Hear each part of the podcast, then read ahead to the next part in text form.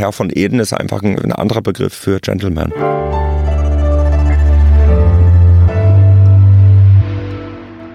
Frisch an die Arbeit. Ein Podcast von Zeit Online. 25 Fragen über Arbeit, Glück und Geld. Herzlich willkommen zu unserem Podcast Frisch an die Arbeit. Mein Name ist Leonie Seifert und ich leite hier bei Zeit Online das Arbeitsressort. Und mein Gast heute ist wahnsinnig gut angezogen. Er trägt ein rot-blau gestreiftes Hemd, silberne Fingernägel und lila Socken und es ist der Modemacher Bent Angelo Jensen. Er ist der Mann hinter dem Anzuglabel Herr von Eden aus Hamburg. Bekannt wurde Bent als der Schneider von Jan Delay. Hallo Bent. Hallo Leonie. Wie bezeichnet man jetzt diese Streifen auf deinem Hemd? Also erstmal ist es ein Baumwolljersey aus Frankreich, eine wunderbare Qualität und ein Blockstreifen in ja, Marine und Rot. Und vor allem sind die Knöpfe ja hier das Highlight. Das sind nämlich so Wäscheknöpfe, wie man das von alten. In weiß? In weiß. Und äh, das kennen wir halt von ganz, alten, ganz alter Bettwäsche aus Großmutters Zeit. Das ist im Grunde ein Drahtring, der mit einem ja, Faden um, umwickelt ist. Hm. Okay, ähm, für dich lief es jahrelang sehr gut mit Herr von Eden und du hattest 35 Mitarbeiter und sechs Läden in Hamburg, Berlin, Köln, München und Kopenhagen und galtest so als der junge Modeschöpfer überhaupt. Doch dann musstest du Insolvenz anmelden, du hattest dich verzettelt und einen Schuldenberg von 600.000 Euro angehäuft.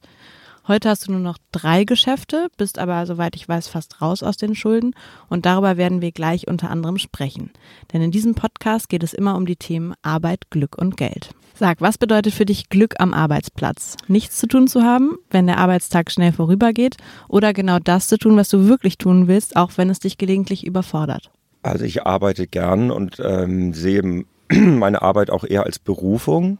Ich, ich mag das Wort auch äh, Ganz einfach, weil ich dazu berufen bin, äh, Herrenmode zu machen. Und mir äh, fällt auch nichts Schöneres ein. Also ich bin sehr gerne mit dem beschäftigt, was mein Beruf ist. Und nichts zu tun ähm, kommt sehr selten vor und äh, ist eigentlich eher, glaube ich, noch eine Sache, die ich lernen möchte. Nichts zu tun? Ja, also Langeweile auszuhalten oder äh, ja, einfach nichts zu tun. Das sei auch gelernt. In Hamburg ist dein Geschäft in so einem Eckhaus auf der Schanze. Die Verkäufer sind auch alle bestens gekleidet in Herr von Eden und es gibt ein gediegenes Sofa und einen schicken alten Tresen. Ist das dein Arbeitsplatz, dieses Geschäft oder was ist dein Arbeitsplatz? Die, die drei Filialen, also die drei Standorte, die ich jetzt noch ähm, betreibe in Hamburg, Berlin und Köln, sind natürlich auch Teil meines, äh, sind auch Teil meiner Arbeit und sind auch Arbeitsplätze, wobei ich eigentlich wie so ein ja, fliegender, äh, ähm, wie so eine Ein-Mann-Armee mich also manchmal eher ähm, auf der Straße wiederfinde, zwischen A und B und permanent arbeite, also 24-7, auch zu Hause oder im Zug oder wo auch immer. Und ähm, in den Läden bin ich inzwischen eigentlich selten und ähm, genieße das so, so gut ich kann. Also ich fahre zwischen Hamburg, Berlin und Köln im Kreis so wie es die Zeit erlaubt. Bin aber auch viel im Ausland, besuche die Produktionsstätten. Ähm, wir haben natürlich auch ein Headquarter in Hamburg, also sprich Büroräume, wo die Verwaltung äh, täglich den Laden zusammenhält. Und also ich bin sehr viel unterwegs, nicht weil ich das jetzt unbedingt nochmal betonen möchte, aber weil es halt einfach so ist und ich arbeite permanent. Und was genau ist da deine Arbeit? Zeichnest du die Anzüge, die du dann nähen lässt oder was machst du? Mm, ich zeichne nicht so viel, wie man sich das vorstellt. Also ich bin kein Lagerfeld, der jetzt ähm, hunderte Skizzen am Tag fertigt und damit seine äh, Schnittdirektrisen auf Trab hält. Ähm, ich skizziere wenig. Ähm, in meiner Mode sind das ja auch wiederkehrende Schnitte, die ich verändere und da reichen manchmal nur ein paar Skizzen aus, um das dann auf den Weg zu bringen. Und ähm, haptisch bewege ich mich gerne zwischen all den Stofffetzen und äh, Proben, die ich halt sammle und sortiere. Und also meine Arbeit ist viel mehr mit dem Material eigentlich verbunden als mit irgendeinem Stift und einem Zettel. Gestern habe ich ein Hawaii-Hemd skizziert. Für die kommende Sommerkollektion gibt es Hawaii-Hemden aus dem Hause Eden. Aus Seide? Nee, aus dem Baumwoll, Baumwollbatist. Also das ist äh, ein ganz, ganz leichter, fast transparenter Baumwollstoff mit ähm, Palmendruck natürlich und äh, Kokosknöpfen und so weiter und so fort. Und das, äh, das kann ich dann schon skizzieren. Also ich kann auch einen Anzug skizzieren, ich kann Silhouetten skizzieren. Aber kannst du nähen?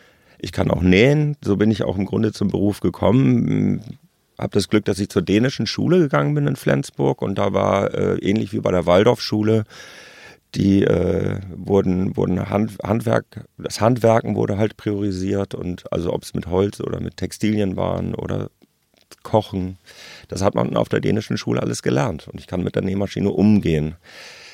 Äh, bin aber kein Schneider und ähm, das kann ich auch nicht oft genug betonen, weil das wird manchmal mir dann auch so untergejubelt und da äh, habe ich viel zu viel Respekt vor äh, diesem knochenharten Job eines Herrenschneiders. Ähm, das ist zum, der, zum Glück an mir vorbeigegangen. Also bezeichnest du dich als Modemacher oder wie ist die Berufsbezeichnung? Ja, ich habe mich eigentlich bisher als Modemacher vielleicht bezeichnet und inzwischen wage ich aber auch mich als Modedesigner äh, zu bezeichnen. Das habe ich mir jetzt nach 20 Jahren erarbeitet. Bin ja seit 1998 am Markt mit der Herr von Eden und ähm, es war ja kein Plan. Also ich habe mir es ja nicht zurechtgelegt und war ja keine Strategie, dass ich irgendwann mal Modedesigner werden möchte. Eigentlich wollte ich mal Musiker werden. Dazu hat es aber nicht gereicht. Und inzwischen kaufen alle Musiker meine Anzüge. Darauf kann ich mich dann auch äh, einigen. Das ist dann so der Friedensvertrag.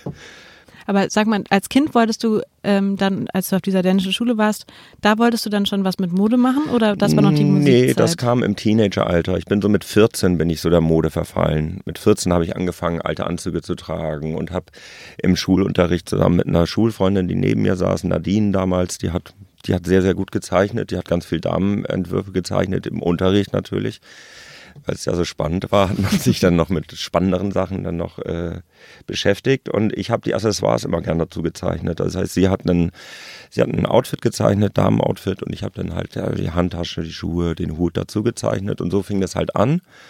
Und ähm, in erster Linie bin ich aber passioniert, was Männermode betrifft. Einfach weil ich sie gerne trage. Nicht, weil ich sie unbedingt entwerfen wollte mit 14, 15, sondern weil ich sie gerne getragen habe. Aber durch deinen Vater bist du nicht drauf gekommen, der war ja, glaube ich, Hot Doc Becker oder sowas. Ne? Ja, ne? das ist noch, äh, der, der, ist halt früh verstorben, da war ich halt fünf und äh, viele Erinnerungen sind mir nicht geblieben. Und ähm, als deshalb hat es mich dann so mit 14 auf einmal wie so ein hat es mich halt einfach überrollt, als ich irgendwann mit 14 äh, die Kleidungskultur, Kleidungskultur für Herren irgendwie entdeckt habe. Weil bis 14 wird ein junger Mensch ja auch oft von der Mutter angezogen. Das heißt, es gibt dann eine Jeans, es gibt ein T-Shirt, es gibt ein Hoodie. Und wenn du besonders gutes Verhältnis hast zu deinen Eltern oder in meinem Fall zu meiner Mutter, dann kannst du halt entscheiden, welche, welcher Hoodie das ist und welche Jeans das ist. Und das war es dann auch schon. Und irgendwann habe ich halt dann mit 14 auf einmal mir die Scheibe, äh, mir die Nase an einem Küchenfenster platt gedrückt und habe draußen die älteren Jungs gesehen und das waren Mods.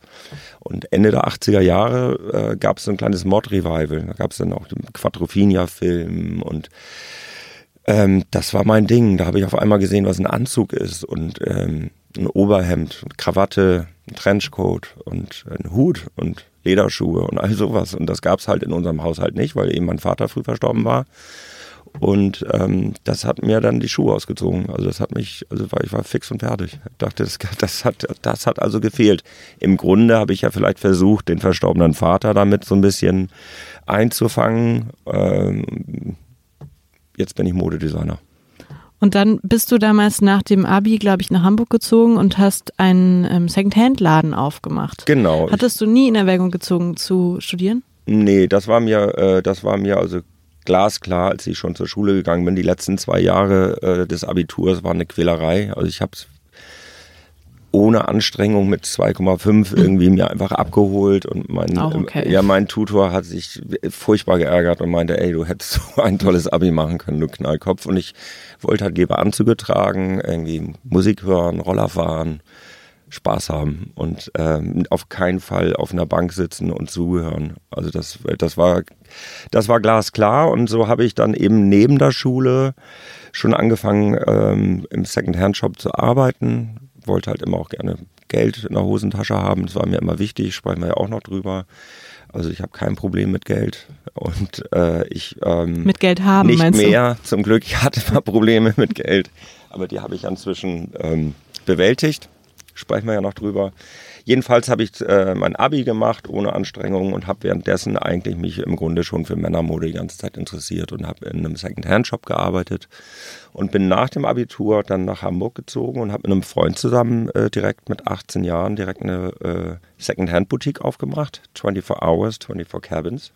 Ganz guter Name von so einem Sexshop abgeleitet und ähm, habe nebenher dann meinen Zivildienst gemacht, wie sich das gehört und äh, morgens um 8 aufgestanden zum Zivi, um 16 Uhr dann die Schicht übernommen im Second-Hand-Shop.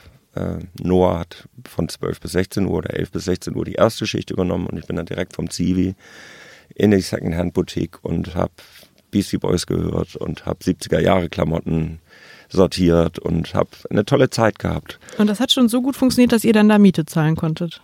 Ja, ja, das. Äh, mit 19 also, oder was? Mit 18. Bin ja schon stolz. Ne? Also ich habe mit 18 meinen ersten eigenen Laden aufgemacht. Mhm. Was ähm, ja, was mich manchmal ja auch heute noch irgendwie so manchmal wundert, was man alles so mit 18, 19 irgendwie einfach so macht. Fährt man nach Mexiko und kauft einen alten Cadillac und fährt durch, die Wüste. Das würde ich heute ja gar nicht mehr machen. Oder man fährt nach Tansania und krabbelt auf dem Kilimanjaro oder was weiß ich was. Und ja, man macht auch einfach einen Laden auf und geht zum Gewerbeamt und meldet sein Gewerbe an und holt sich eine Steuernummer und kauft einen Container voll mit Secondhand-Klamotten und richtet den Laden ein und öffnet die Tür. Und das lief super. Also es lief wirklich sehr gut von Anfang an. Im Hamburger Karolinenviertel, das gehört zum äh, St. Pauli, zum äh, Stadtbereich St. Pauli. Und das lief wunderbar. Das war kein Problem. Nach zwei Jahren hatte ich dann so das Gefühl, ich möchte jetzt mein eigenes Ding machen. Dann hat mich Noah damals halt ausgezahlt, was auch echt fair war, weil es in Ordnung. Dann habe ich direkt gegenüber, also wirklich vis-à-vis, -vis, also zehn Meter gegenüber, äh, auf der anderen Straßenseite, habe ich dann den ersten Herr von Eden aufgemacht. Auch schon so genannt. Richtig. Und das war eben, Noah hat dann 24 Hours, 24 Cabins für sich behalten und ich habe direkt auf der anderen Straßenseite gegenüber dann Herr von Eden eröffnet. Und da ging es halt eben auch um dann nur noch um Herrenmode. Warum hast du deinen Laden Herr von Eden genannt? Das ist eigentlich die wichtigste Frage, ähm, um dann nochmal zurückzukommen auf meine, äh, auf meine Familie. Da muss ich dann doch nochmal korrigieren. Mein Vater war kein Hotdog-Brötchenbäcker, war er am Ende auch schon, aber ich habe äh, familiäre Wurzeln im Rotlicht. Das ist die Rote Laterne in Flensburg, die gibt es auch immer noch. Die ist jetzt quasi zum Museum umgebaut worden. Das war der erste Striptease-Club in Flensburg in den 60er Jahren und den hat mein Vater und mein Onkel haben den halt betrieben und daraus ist ein kleines Rotlicht-Imperium dann gewachsen. Und ich habe mein Leben lang versucht, im Grunde davon wegzulaufen. Ich konnte das nicht akzeptieren. Ich dachte immer so mit dieser ganzen moralischen Erziehung und bin ja schließlich ohne meinen Vater aufgewachsen. Mutter, Großmutter, Nanny. Ich habe meine Nanny geliebt über alles. Große Schwester, ähm, da war kein Platz für Rotlicht auf, auf, meiner, auf meinem Radar. Und da wollte ich von weglaufen. Und deshalb habe ich mein Unternehmen Herr von Eden genannt, weil ich der Mann aus dem Paradies im Grunde sein wollte. So Mr. Perfect. und inzwischen habe ich Frieden geschlossen, weil mich mein guter Freund Till Lindemann jetzt schon zweimal mitgenommen hat ins Striptease Club. Und I had the time of my life. Es ist herrlich. Aber erzähl mal, wie hast du dir das beigebracht? Hast du dich hingesetzt und Bücher gewälzt oder wie hast du gemacht? Ich habe ja zu dem Zeitpunkt noch keine eigene Mode gemacht. Ich habe zu dem Zeitpunkt 1998 ja immer noch äh, Secondhand Vintage Mode mhm. äh, äh, sortiert.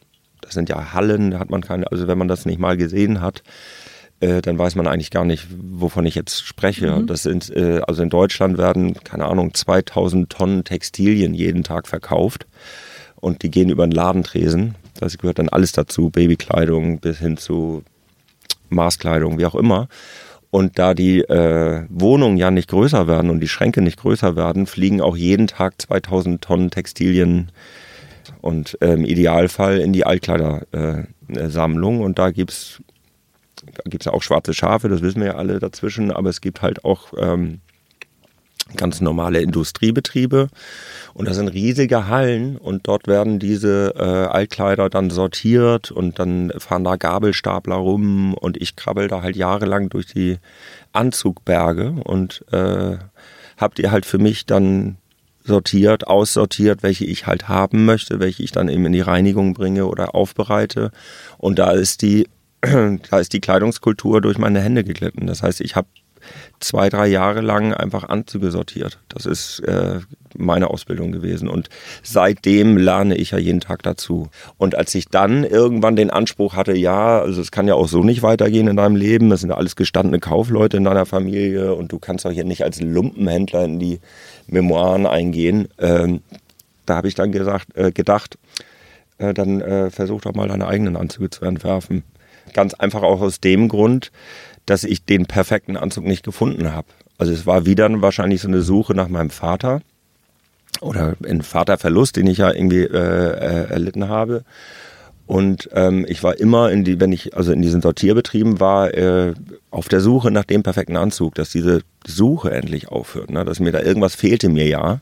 Und das habe ich ja versucht über diese Männermode mir ja halt dann zuzuführen. Und oder? hast du den gefunden? Nee, habe ich nicht. Immer noch nicht? Äh, ja, jetzt mache ich inzwischen. Ich habe heute einen zum Beispiel an. Es gibt ja auch nicht einen perfekten Anzug, sondern es gibt ganz viele perfekte Herr von Eden Anzüge. Mhm. Und äh, ähm, jedenfalls habe ich dann eben beschlossen, Mensch, das kann doch nicht sein, dass du als Lumpenhändler jetzt hier endest und alt wirst. Die, die sind auch komisch und kauzig, diese Secondhand-Dealer. Mhm. Also wenn man die dann irgendwie dann mal so sieht, wie die dann so enden, 50, 60 Jahre alt und irgendwie äh, kauzig und schlecht gelaunt und sowas. Und da habe ich gedacht, das, das geht nicht. Das auch immer so. Ja, das geht nicht. Das möchtest du nicht. Also bei, bei mir nicht. Also ich habe die alle gereinigt, die Sachen und gepflegt und geliebt. Und ähm, jedenfalls habe ich dann eben äh, entschieden, das ist doch dann, äh, dann ist doch das Einzige, was jetzt hilft, ist eben halt ähm, eine, eigene eine, eigene Anzüge zu entwerfen. Und das Glück war, dass meine ältere Schwester, die immer eine große Rolle in meinem Leben gespielt hat, 13 Jahre älter ist und ähm, zu dem Zeitpunkt in Kopenhagen gelebt hat, die hat, äh, die hat die Ausbildung und sie ist gelernte Modedesignerin und sie ist gelernte Schneiderin. Und die habe ich halt damals vor E-Mail, das muss man sich mal vorstellen, habe ich ihr einen Brief geschrieben, 98, da hatte ich noch keine E-Mail-Adresse. Und meinte, hey Schwester, ähm, äh, du weißt doch, ich habe doch hier den Laden, Herr von Eden, und es läuft ja auch gut. Und die Mopo schreibt ja auch ständig über mich. Und äh, lass uns doch jetzt aus dem Namen Herr von Eden ein Label machen, so Versace-mäßig. Bruder und Schwester zusammen. Und hat die gesagt, super, machen wir. Und die wir. hat gelacht, wie eine große Schwester dann lacht und gedacht, alles klar, machen wir, kein Problem. Und äh, dann bin ich raufgefahren nach Kopenhagen und habe so die besten Stücke aus meiner Sammlung mitgenommen. Und dann hat sie halt ein paar Schnitte gemacht woraufhin ich mit diesen Schnitten die erste, äh, die erste Produktion auf den Weg gebracht habe und dann aber sofort entschieden habe, ich möchte das selber können. Weil es macht ja keinen Spaß, wenn man dann ein Interview gibt irgendwo und die Frage und kommt. Das hat meine große ja, Schwester genau, gemacht. Super, toll. Und hat denn deine große Schwester dir jetzt beigebracht, wie man Schnitte macht? Nee, das hat sie mir dann selber, äh, das musste ich mir dann selber beibringen. Und das war auch genau das Richtige, genauso wie ich halt im autodaktischen Verfahren mir alle Anzüge der letzten 100 Jahre angeschaut habe, und zwar Tausende hat sie mir dann halt einfach einen Karton gepackt mit ihren ganzen Schulungsutensilien äh, äh, und äh, Büchern und Heften, Müller und Sohn und was es da nicht alles gab, Rundschau. Und ähm, hat mir einfach einen Karton gepackt und hat mir es zugeschickt. Und da habe ich mich einen Winter eingeschlossen in Hamburg und habe das durchgezogen. Und das ist auch nicht wahnsinnig schwer. Also wenn man da vorher, also wenn man, also für mich ist es zumindest nicht schwer. Also ich kann, ich bin, also ich kann mit Schnitten ganz gut umgehen. Und das ist ein bisschen mathematisch. Also man muss mit Zahlen ganz gut umgehen können. Kannst du mit Zahlen? Äh, wenn es nicht unbedingt darum geht, mein Unternehmen zu führen, finanziell, das äh, macht der Flo ja jetzt inzwischen. Und aber ansonsten kann ich ziemlich gut rechnen, ja. Okay, aber kommen wir doch mal darauf zu sprechen. Also du hast, ich glaube 2013 hast du dich äh, insolvent gemeldet. Richtig, genau. Was war da los? Haben zu wenig Leute deine Anzüge gekauft oder uh, konntest du halt doch nicht so gut bezahlen? Also ich sag mal so diesen, also es gibt sicherlich nicht nur einen Grund, sondern das ist, äh, das ist ein ganzer Haufen Gründe gewesen und ähm, ich denke mal, um es am einfachsten zu erklären, das ist der Klassiker, dass du halt zu schnell gewachsen bist und dass du keine Architektur hast im Unternehmen und äh, die Professionalisierung auch gar nicht gegeben war. Ich hatte ja von nichts eine Ahnung eigentlich, also sowohl im unternehmerischen, betriebswirtschaftlichen als auch im Grunde im, äh, im Designbereich. Also ich war ja, ich hatte ja wirklich von nichts eine Ahnung. Ich bin da einfach losgelaufen und äh, so wie Roadrunner, wie man das kennt, irgendwie über die Klippe hinaus und habe dann festgestellt, ich habe ja gar keinen Boden unter den Füßen mehr und dann bin ich halt abgeschmiert. Und ähm, es ist wirklich eine Verkettung. Also zum einen hatte ich sechs Läden, wovon äh, vielleicht nur einer oder zwei profitabel liefen. Ich habe halt immer mehr Läden aufgemacht mit immer mehr Darlehen, weil ich gedacht habe, mit dem nächsten Geschäft wird sich das dann stabilisieren. Dann habe ich mich verzettelt, weil ich ähm, zu viele Bereiche abgedeckt habe. Also ich habe die Damenkollektion sieben Jahre lang gemacht, die aber überhaupt nicht erfolgreich war, weil es diese Zielgruppe eigentlich gar nicht gibt. Also entweder machst du ganz günstige Anzüge, so Zara, Mango, H&M für 100, 200 Euro oder du machst halt wirklich High Fashion für 2000 Euro, Prada, Gucci und so weiter. Aber dazwischen, Damen, also Anzüge für Frauen, dazwischen so für 6, 7, 800 Euro, den Markt gibt es eigentlich gar nicht. Äh, dann äh, habe ich eine Schuhkollektion gemacht, Schmuckkollektion eigenes Parfum, ein eigenes Parfum investiert und so weiter und so fort. Und, ähm, Aber äh, nicht, weil es lief, sondern weil du dachtest, weil ich dann, immer, weil dann ich immer dachte, damit, damit wird sich das dann stabilisieren. Mhm. Dann, dann, dann, dann klappt es vielleicht übers Parfum. Das hat man ja schon so oft gehört. Äh, Jill Sander hat ja ihr Vermögen ja. mit, dem, mit dem Parfum Sun gemacht oder wie auch immer. Und ähm, ich habe einfach gestrampelt, gestrampelt, gestrampelt, gestrampelt, gestrampelt und immer nach irgendwelchen Ästen gegriffen, wo ich mich dann kurz dran festhalten konnte. Und äh, am Ende ist das Kartenhaus zusammengeklappt. Hattest du keinen Berater? Nicht wirklich. Also der Steuerberater, den ich damals hatte, äh, ich habe hab überhaupt kein Problem mit dem, nur der hat mich offensichtlich nicht wirklich so gut beraten, wie er es hätte sollen. Äh, die Banken oder die Bank, die hat einfach auch nur gern weitere Darlehen gegeben und die Lieferanten haben Kredite gegeben, Kreditlinien und was auch noch ein Grund gewesen ist, dass mein größter Produzent in Tschechien damals, OP Profession hießen die, die sind insolvent gegangen und das hat mich eigentlich mitgerissen. Da hing also ein ganzer, ganzer LKW voll, voller Anzüge auf dem Hof und mit denen hatte ich sieben, acht Jahre lang zusammengearbeitet und da war das System immer so, dass ich den Stoffe schicke, die habe ich dann halt gekauft und ähm, dorthin geschickt. Dann haben die daraus Anzüge gefertigt, haben mir diese Anzüge dann geliefert, also quasi auf Kommission. Und ähm, dann konnte ich die verkaufen und dann deren Rechnung bezahlen. Und das lief sieben, acht Jahre ganz gut. Und da konnte ich halt eben auch wachsen, weil ich musste eben die Kollektion von 2000 Anzügen, die musste ich dann halt eben noch gar nicht bezahlen, sondern ich habe sie halt bekommen und habe mit dem Umsatz dann die Rechnung bezahlt. Und so war mein ganzes System aufgebaut mit eben sechs Läden. Und äh, auf einmal hieß es, bekam ich halt einen Anruf, hallo, hier ist der Insolvenzverwalter von der Firma OP Profession, hier hängt ein LKW voll Anzüge, wollen Sie den haben, dann bezahlen Sie doch bitte die Rechnung. Und dann kam ich halt ins Stottern und meinte, wie, was kann ich doch gar nicht bezahlen, wir machen doch das schon seit sieben, acht Jahren auf Kommissionsbasis. Und das ging dann nicht mehr. Und das hatte zur Folge, dass ich keine Ware bekommen habe und dass dieser LKW dann eben auch auf dem Hof stehen blieb, äh, stehen geblieben ist, vier Jahre lang. Das heißt, wow. ja, ja. Und das heißt, ich musste mir dann eben zusätzlich neue Stoffe holen, einen neuen Produzenten finden. Und das war halt, also lief halt wahnsinnig viel schief. Es lief wahnsinnig viel schief. Und das war der, das war im Grunde der Durchstoß, das war der, der Genickbruch. Also das, da, da hat es mir dann die Füße weggezogen. Das habe ich dann nicht mehr auffangen können. Und was hat dich dann bewogen, tatsächlich zum Amtsgericht oder ich weiß nicht, wohin genau, geht man dann? Genau, ich, ich wurde dann sehr gut beraten und äh, habe äh, hab das große Glück, dass, die, äh, dass der, die Berater mich heute immer noch beraten. Also die Restrukturierung läuft ja seitdem, seit vier Jahren, habe ich das Unternehmen eben mit Top-Beratung äh, restrukturiert. Und äh, mir wurde halt einfach, das ist ja auch der Klassiker, der Klassiker ist ja, dass der Unternehmer als letztes sich eingesteht, dass, dass der Zug abgefahren ist. Also man, wenn du wirklich, ich habe ja jahrelang gestrampelt, die mhm. letzten zwei Jahre vor Insolvenz, äh, das war die Hölle. Also das war wirklich die Hölle. Da hast du kaum ein Privatleben geführt und hast halt einfach gestrampelt. Und du bist der Letzte, der das merkt oder der es halt selbst sich eingestehen möchte, dass ähm, der Zug abgefahren ist. Und dann habe ich das aber irgendwann mit unter guter Beratung dann halt verstanden und bin dann gut ausgerüstet mit einem Aktenordner ins Amtsgericht gegangen und habe mich quasi selbst angezeigt und habe gesagt, Leute, ich habe hier ein Problem, ich bekomme das nicht mehr hin. Und wie ging es dir in dieser Zeit? Ähm, wie schon gesagt, die zwei Jahre vor Insolvenzanmeldung, das war schon im Grunde eigentlich die äh, mit die unangenehme Zeit. Da mm, ging es mir natürlich nicht gut und auch der Prozess, die Insolvenz anzumelden, war auch wirklich alles andere als äh, angenehm. Ich habe da wirklich so ein paar Abende mir die Decke über den Kopf gezogen. Man kannte mich ja auch in Hamburg und das, natürlich wurde es auch Stadtgespräch. Es gab auch eine Doppelseite in der Morgenpost, dass er sein ganzes Geld ja verjubelt hat und so weiter und so fort. Also totaler Quatsch. Und dann äh, hält man, lernt man Demut und äh, hält sich mal ein bisschen zurück und geht nicht mehr ins Café Paris und trinkt kein Champagner mehr, sondern äh, hat den Schuss jetzt gehört. Ne? Und das, äh, das war unangenehm, natürlich. Warst du denn dann davor reich? Ich glaube, ich war noch nie reich in meinem Leben. Ich bin auch heute nicht reich, aber ich kann mich nicht beschweren und lebe ein ausgewogenes, glückliches Leben. Und, ähm, aber wie viel Geld hast du dir davor ausgezahlt? Du meinst als Gehalt? Ja.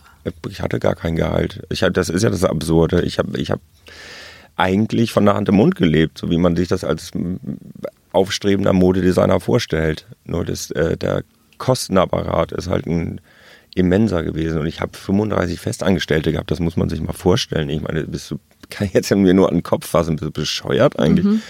Also was soll denn der Quatsch? Alle meine Freunde waren irgendwie immer waren, äh, waren im Unternehmen untergebracht und das war ja auch gut, weil ich kannte die ja dann und konnte den allen blind vertrauen. Ich war ja auch nie da, ich war ständig unterwegs.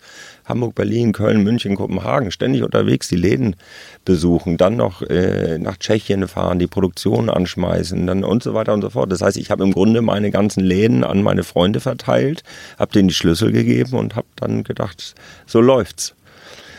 Wie man jetzt ja weiß, lief es halt nicht so. Mhm. also wenn man es zusammenrechnet, ich bin jetzt seit vier Jahren in diesem Insolvenzverfahren. Die ersten zwei Jahre lang war ich an der kurzen Leine, die wurde dann sukzessive gelockert. Das Gehalt wurde halt äh, stufenweise wieder raufgeschraubt, weil er gesehen hat, der Typ will das wirklich jetzt auf die Beine stellen und ein wie man halt so sagt, ein gutes westfälisches Pferd braucht auch guten westfälischen Hafer sozusagen. Und ähm, um mich auch zu motivieren, denn ich habe ja im Grunde dann für die Gläubiger gearbeitet, so ist das ja. Und äh, dann äh, ja, bin ich jetzt back in the game sozusagen. Ich habe die Schlüssel zurück und ich kann selber über meine Konten verwalten. Ich kann selber machen mit dem Geld, was reinkommt und rausgeht, äh, was ich möchte sozusagen, unter der Verantwortung, die ich halt immer noch als Unternehmer mit meinen Angestellten und mit meinen Verbindlichkeiten habe. Aber du hast diese 600.000 Schulden, die du hattest, mhm die sind doch nicht abgegolten, oder? Die hast du nicht bezahlt. Nee, das wird, das wird ja dann im Insolvenzrecht, ich bin auch wirklich kein Profi, ja, da möchte ich auch nicht drauf festgenagelt werden, aber es wird ja dann ein Strich gezogen, es wird was ein, also eingefroren sozusagen, sagt diese 600.000 Euro, die stehen jetzt da, aber die sind, die die sollen unser, äh, die sollen unser Vorhaben, das Unternehmen halt zu retten, jetzt nicht blockieren.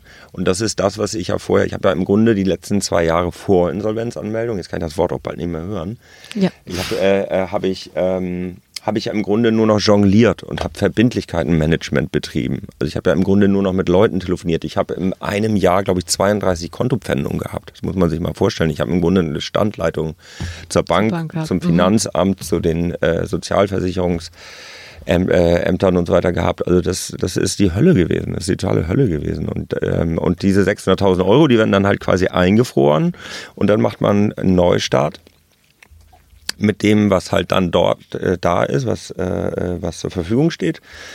Und irgendwann, wenn das, wenn das Insolvenzverfahren abgeschlossen wird, dann werden diese 600.000 Euro äh, quasi mit einer Quote, mit der gleichen Quote an alle Gläubiger so hoch, wie es dann halt geht, ausgeschüttet. Aber das ist noch nicht passiert. Das ist zum Teil schon passiert. In unserem Verfahren sind wir da auch weit, weit, weit, weit, weit über Durchschnitt, was diese Quote betrifft. Also normal, wenn man das hört, Karstadt ist insolvent, dann kriegen die Leute ein Prozent. Das heißt, äh, du schuldest, ich schulde dir 100 Euro und dann bekommst du ein. Mhm. So, ne? Und bei uns ähm, sieht das viel, viel, viel besser aus. Und das ist natürlich trotzdem wie, ein Verlust. Wie viel kriegen die Leute kann denn wieder? ich jetzt noch nicht Prozent? sagen, kann ich noch nicht sagen, weil das Verfahren halt noch nicht mhm. abgeschlossen ist, aber es ist auf jeden Fall im zweistelligen Bereich. Und ähm, dafür haben wir auch geackert. Und äh, dafür hat der Insolvenzverwalter seine Leistung gebracht, ich habe meine Leistung gebracht und es geht darum, die Gläubiger den Schaden so gering wie möglich zu halten. Und warum dauert das Ganze jetzt so schrecklich lange? Das kann ich dir nicht sagen. Das kann ich dir nicht sagen. Also das ist äh, in unserem Fall äh, spielt da noch ein Richter mit ein, der äh, äh, seine Sicht auf die Dinge hat, was ja auch sein Job ist. Und äh, leider zieht sich das bei uns in diese furchtbare Länge. Ich weiß nicht, ob das unüblich ist oder keine Ahnung. Okay, ganz andere Frage. Mhm. Eine Frischfrage. Kannst du den Gedanken zulassen, dass es für den Gang der Welt völlig unerheblich ist, dass du deiner Arbeit nachgehst? Das kann ich schon nachvollziehen. Also für, für den Gang der Welt ist meine, meine Berufung äh, nicht relevant, das weiß ich schon. Du fühlst dich nicht verantwortlich für all die schlecht angezogenen Männer auf der Straße? Ich wollte tatsächlich das Straßenbild verändern. Das war wirklich so mein naiver Ansatz, als ich angefangen habe, 98, Herr von Eden, das erste Schild dran geschraubt habe und die ersten Anzüge aufgehangen habe, habe ich gedacht, Mann, Leute, Alter, das kann doch nicht euer Ernst sein. Ich trete an, um das Straßenbild zu verändern. Und äh, heute muss ich äh, eingestehen, dass mir das nicht möglich ist. Das schaffe ich nicht.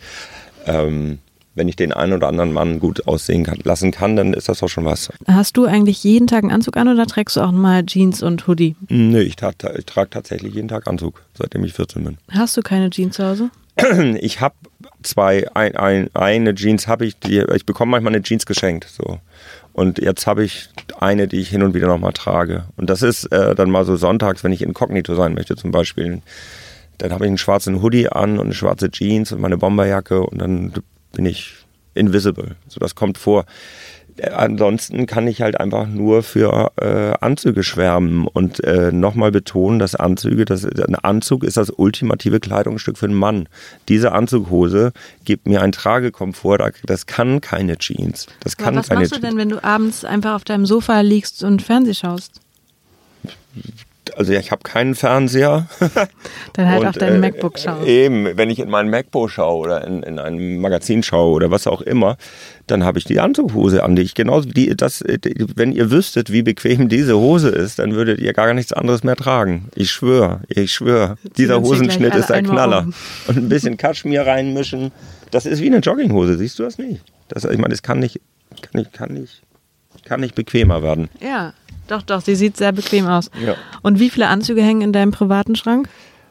Ui, ähm, ich komme leider gar nicht mehr dazu, die neuen Kollektionen selber zu tragen, weil ich natürlich über die Jahre schon so viele Anzüge gesammelt habe und das sind also, also 100 Anzüge habe ich auf jeden Fall. Die verteilen sich dann natürlich auch auf drei Wohnungen. Oh, der Mann lebt in drei Wohnungen, ja. Er lebt ja auch äh, quasi die ganze Zeit aus dem Koffer. Hamburg, Berlin und Köln. Und dort hängen äh, überall meine Anzüge. Und ich habe mit Sicherheit 100 Anzüge, ja. Trag aber eigentlich nur noch den hier. nur diese Jogginghose, die du da gerade anhast. Genau. Ähm, was ist dir wichtiger, Geld oder Anerkennung? Anerkennung. Wie viel Geld müsste man dir anbieten, damit du nie wieder arbeiten würdest? Hui, hui, hui. Ich glaube, dass die, dass ich glaube, dass man die Frage, äh, dass, dass die Frage im Grunde, dass im Grunde in der Frage schon die Antwort liegt, dass, ähm, dass das nicht funktioniert. Also Wolfgang Job, mit dem ich auch befreundet bin, der hat ja den Fehler seines Lebens gemacht, dass er seine Firma verkauft hat für 53 Millionen Mark. Damals, glaube ich, waren das. Und ähm, ich glaube, da ist Wolfgang nie drüber hinweggekommen. Also er, er möchte arbeiten, er möchte Mode machen. Arbeitet er nicht mehr? Doch, also er, natürlich, Wunderkind ist ja eines der neben Herr von Eden äh, schönsten Modelabels, die es in Deutschland gibt. Und ähm, ich liebe meine Arbeit und ich kann mir die Frage ist total absurd für mich. Wie viel Geld sollte man? Das ist irgendwie ich bin doch keine Hure irgendwie. Das willst du mich, willst du mich von meiner Arbeit freikaufen? Das gibt's doch gar nicht. Machst ich, du eigentlich? Ich möchte arbeiten. Ist das komisch? Machst du manchmal eigentlich auch Urlaub? Zu wenig. Also ich habe tatsächlich seit anderthalb Jahren oder so keinen Urlaub mehr gemacht. Ich habe einen Personal Trainer und der peitscht mich zweimal, zwei, dreimal die Woche durch. Und das ist Boxtraining, das ist Krafttraining, das ist äh, Cardio-Training und das äh, ist wichtig. Ist wichtig bei dem äh, Leben, das ich führe. Und ähm, ich entspanne sicherlich zu wenig. Also ich, ich bin leidenschaftlicher Kiffer, kann ich jetzt ja nur sagen. Und ähm, das ist natürlich auf lange Sicht auch keine Entspannung, das weiß ich auch. Aber, aber hilft kurzfristig. Hilft, hilft kurzfristig, genau. Und ähm, wenn man ausgepowert ist, dann ist man auch irgendwann entspannt. Also wenn man irgendwie tolle Leistung erbracht hat, dann ist man irgendwann auch entspannt. Und wenn ich abends nach Hause komme, bin ich eigentlich meistens ganz froh und zufrieden. Und dieses Glück, zufrieden zu sein, das entspannt ja auch. Und Sex entspannt ja auch. Ja, und sag mal, du hast eben gesagt, du bringst gerade so tolle Kollektionen raus wie noch nie. Kannst du unter Stress besser arbeiten und kreativer sein? Ich laufe zur Höchstform auf, wenn ich, äh, wenn ich viel zu erledigen habe. Und wenn am besten, also, also ich glaube, dass meine Performance am besten ist, wenn ich, äh, wenn ich unter Stress stehe. Hm. Ja. Ähm, falls sich der Zuhörer wundert, was die ganze Zeit so klackert, Bent hat an der rechten Hand drei fette Ringe. Was Ich sind habe das eigentlich für Ringe? Und der klappert die ich ganze habe Zeit. schon einen ausgezogen. Und wenn äh, hier die, noch wenn die einen aus. Schiedsrichterin, äh, wenn die Schiedsrichterin äh, jetzt kein, kein, kein, kein, kein Keil zwischen uns und die Ringe schiebt, dann hätte ich sie auch angelassen. Aber da dich das nervös macht, klingen, habe ich die alle drei jetzt ausgezogen. Okay, und was bedeuten diese Ringe? Okay, dann hole ich sie wieder zurück. Ja, erklär Pass einmal. Auf, der kleine Ring hier, also der Ring am kleinen Finger, den habe ich tatsächlich selbst entworfen, zusammen mit einem Goldschmied aus Hamburg. Jonathan Johnson heißt der. Das ist ein, das ist mein, äh, meine Connection zur Ska-Musik. Das ist dieses schwarz-weiße Schachbrettmuster, was man halt von der Ska-Musik kennt und ich äh, bin Musikliebhaber und höre gern Ska. Und deshalb trage ich den Ring. Diesen Ring, den ich am Zeigefinger trage, das ist ein sogenannter Giftring und der klappert eigentlich die ganze Zeit, weil ich den jetzt mal wieder, äh, der, der Verschluss hakt. Gift, äh, da packt man Gift rein. Das hat man mal getan. Also ich tue es nicht mehr, aber das war tatsächlich mal ein echter originaler Giftring. Und äh, den hat mir mein äh, Freund Mats, auch eine, ein Mensch, ein seltener, äh, eine seltene Freundschaft, die aus der Modebranche mit mir irgendwie äh, kommt. Mats ist Stylist, ist wie ich auch aus Dänemark. Und der hat mir diesen Ring mal geschenkt als Zeichen unserer Bruderschaft. Dann hat mir meine jüngste Freundin Esther hat mir diesen Ring geschenkt. Das ist Ganesha, damit mein Unternehmen äh, Oh, ein Elefant. Ich liebe das ist, Elefanten. das ist Ganesha, das ist der indische Gott für äh, Wohlstand und äh, Gesundheit und was weiß ich nicht alles. ja, aber es ist trotzdem Elefant. Ja, ist ein Elefant, richtig. Und dann habe ich hier am anderen, an der anderen Hand habe ich noch einen Ring, den hat mir auch äh, Oliver Pfeiffer, Jonathan Johnson gefertigt. Der hat mir diesen Amethyst mal geschenkt zum Geburtstag, weil ein Amethyst ein Schutzstein ist. Und äh, daraufhin habe ich den, äh, den Ring entworfen und er hat ihn mir gebaut oder was, gefertigt. Und das ist ein Masterpiece auf jeden Fall. Das ist mit äh, Mammutelfenbein aus dem ewigen Eis. Das heißt, das ist hier äh, Jahrtausende alt, das Zeug, was da drin ist. Und das ist der wichtigste Ring, auf jeden Fall. Sehr schön. Also jetzt ziehe ich sie wieder aus. Ja, du danke schön. so lustig anguckst die ganze Zeit. Ich habe so eine Home Story gesehen äh, von dir Mhm. und da konnte man so sehen, wie du dich einrichtest und da hängt unter anderem wahnsinnig viel Kunst. Mhm. Sammelst du immer noch Kunst oder sind diese Zeiten jetzt vorbei? Mm, Also ich, äh, ich, ich sammle immer noch Kunst. Ich habe vorgestern eine schöne Fotografie gekauft. Hier äh, in Berlin war eine Ausstellung von Sebastian Mayer. Das, äh, da ging es aber weniger um den Kunstgedanken, da ging es eher um die Erinnerung. Sebastian Mayer ist ein ganz toller Fotograf, den habe ich in Tokio kennengelernt, als ich mit meinem besten, damaligen besten Freund, der leider verstorben ist, äh, Daniel Josefsson in Tokio halt war. Und Daniel Josefsson ist einer der größten deutschen Fotografen, die es gegeben hat. Wir waren zusammen in Tokio und Sebastian Mayer hat ein ganz tolles Foto von äh, Daniel und mir gemacht. Und das habe ich vorgestern gekauft. Und das werde ich mir rahmen und übers Sofa hängen als Erinnerung. Und ansonsten äh, sammle ich Kunst, die, wie ich es mir halt leisten kann. Da sind natürlich auch Grenzen. Und äh, ich denke, es gibt eigentlich nichts Sinnvolleres, wofür man sein Geld ausgeben kann. Kümmerst du dich um deine Rente? Mein Unternehmen ist meine Rente. Also ich habe natürlich kümmere ich mich, ich arbeite jeden Tag für meine Rente. Hast du eine Altersvorsorge? Oder ist mein die Kunst Unternehmen. deine Altersvorsorge? Nee, die Kunst ist, also das, äh, wenn, du- wenn du die Kunst, die ich zu Hause gesammelt habe, verkaufen willst, das ist, glaube ich, schwierig, weil es das, weil es sehr, sehr persönlich ist und es hat viel mit düsteren Themen zu tun. Also ähm, Tod, Sex. Also Sex ist natürlich kein düsteres Thema, aber es ist schon schwere Kost. So und das äh, brauche ich. Die hält mich wach. So, das ist wie so ein, äh, wie so ein Gegenpol. Ne? Also ich habe äh, meine Wände alle dunkel gestrichen. Das ist auch wie so eine Burg dort in Hamburg am Hansaplatz, St. Georg, meine Hut. und äh, dort lebe ich gerne mit meiner Kunst, ja. Und die äh, hält mich wach und die ist ein Sparringspartner im Grunde. Ja, und meine Altersvorsorge ist, liegt natürlich in meinem Unternehmen. Also ich mein Unternehmen wird mich hoffentlich bis ans Lebensende irgendwie über Wasser halten jetzt. Und Ist auch, ist, ich glaube auch fest daran, äh, bin davon fest überzeugt und der Scheck muss auch wirklich groß sein, wenn das jetzt jemand irgendwie kaufen wollen würde, das Unternehmen Herr von Eden mit allem, was dazu gehört. Das muss schon ein großer Scheck sein. Aber melden sich da Firmen, die Herr von Eden kaufen In wollen? der Insolvenz kaum kommen die Aasgeier angeflogen. Ja klar, die wollen dir dann helfen. Und da habe ich zu Wolfgang gefahren, Wolfgang Job. Genau, bin nach Potsdam gefahren und meinte, Wolfgang, was mache ich denn jetzt? Und dann meinte Wolfgang, original, original, wie wir in Hamburg sagen. Wolf meinte, Wölfi meinte original, jetzt, jetzt kneifst du die Arschbacken zusammen und ziehst das durch. und du lässt dir nicht helfen. Und er hat dir auch nicht geholfen? Nein, nein, es ging ja gerade darum, dass man die Arschbacken zusammenkneift mhm. und sich nicht helfen lässt. Weil die wollen dir ja nicht helfen, sondern die wollen ja nur den Deal ihres Lebens machen. Hey, du brauchst doch Hilfe. Hier sind 500.000 Euro, damit sind doch deine Schulden erledigt. Dann gehört dir das Unternehmen zwar nicht mehr wirklich, aber dann sind doch deine Schulden los. Und ich habe mir zum Glück nicht helfen lassen. Ich habe mir das sehr zu Herzen genommen, was Wolfgang gesagt hat und habe die Arschbacken zusammengekniffen und habe das Ding wieder auf die Beine gestellt. Und jetzt könnte ich es halt irgendwann vielleicht verkaufen für sehr viel Geld. Und damit sei dann meine Altersvorsorge auch ge ge geregelt. Aber das möchte ich ja gar nicht. Ich möchte ja arbeiten. Ich möchte ich arbeite wahnsinnig gerne. Ja, vorletzte Frage. Wer ist strenger mit dir hinsichtlich deiner Arbeit? Deine Familie, deine Freunde oder du selbst? Ist auch wieder so eine Max-Frisch-Frage.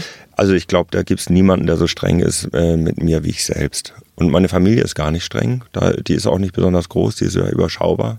Im Wesentlichen. Ja, immerhin ist deine Schwester Modedesignerin. Ja, das, das ähm, hat aber nichts mit meiner Arbeit mehr zu tun. Und ich habe auch leider kaum noch Kontakt zu ihr. Insofern ist meine Familie beschränkt sich eigentlich auf meine Mutter mhm. und auf meine Freunde. Und die sind nicht streng mit mir. Also wenn jemand streng ist, was meine Arbeit betrifft, dann, äh, dann bin ich das natürlich nur selbst. Und Flo, der ist auch manchmal streng mit mir. Dein Geschäftsführer. Ganz genau. Ah, mir fällt doch ein, eine Sache wüsste ich noch gerne von Bitte, ich dir. dachte, wir sprechen auch noch über Geld. Haben wir überhaupt schon über Geld gesprochen? Wir haben die ganze Zeit über Geld gesprochen. Ach, du verarsch mich. Ähm, ich wüsste gerne von dir, ähm, du hast ja 18 Mitarbeiter. Genau. Hast du das Gefühl, du bist ein guter Chef?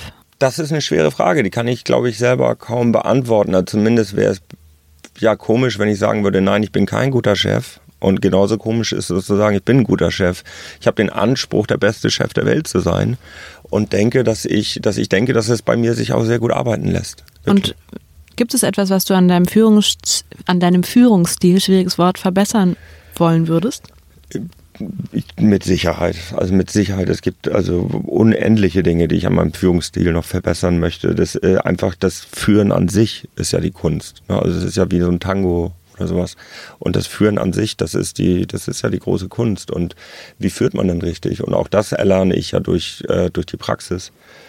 Und äh, natürlich läuft es nicht, indem du nur Druck aufbaust und den Leuten das Gefühl gibst, dass sie zu doof sind und dass eigentlich ich ja selber nur alles am besten kann und bla bla bla. So läuft das natürlich nicht. Genauso läuft es nicht, indem du sie halt irgendwie in, in ein ganz weiches Bett legst und sagst, ich mach das schon, ich regel das schon und lass nur, ist auch okay. Geht natürlich auch nicht. Es, Im Idealfall haben alle Spaß bei der Arbeit und im Idealfall überträgt sich meine Passion und meine Leidenschaft und mein, auch meine, mein, mein, mein Antrieb. Ich habe ja wahnsinnig viel Antrieb und im Idealfall überträgt sich das und dann äh, macht es wahnsinnig viel Spaß. Glaubst du, du hast gerade deine beste berufliche Position erreicht oder du hattest sie in der Vergangenheit oder deine beste berufliche Zeit wird noch kommen? Die wird auf jeden Fall noch kommen und die fängt gerade an.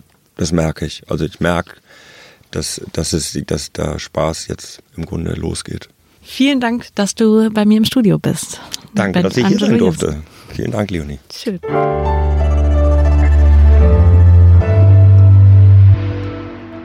Frisch an die Arbeit, ein Podcast von Zeit Online. Konzipiert und moderiert von Leonie Seifert und Daniel Erck. Produziert von Maria Lorenz, poolartists.de. Du wirst aber auch so genannt, oder? Leute nennen dich Herr von, da kommt das der Herr von Eden. natürlich nicht aus, das äh, habe ich auch kein Problem mit, aber äh, jeder kann Herr von Eden sein und das, also jeder kann Herr von Eden tragen, jeder kann Herr von Eden sein und ich bin Band.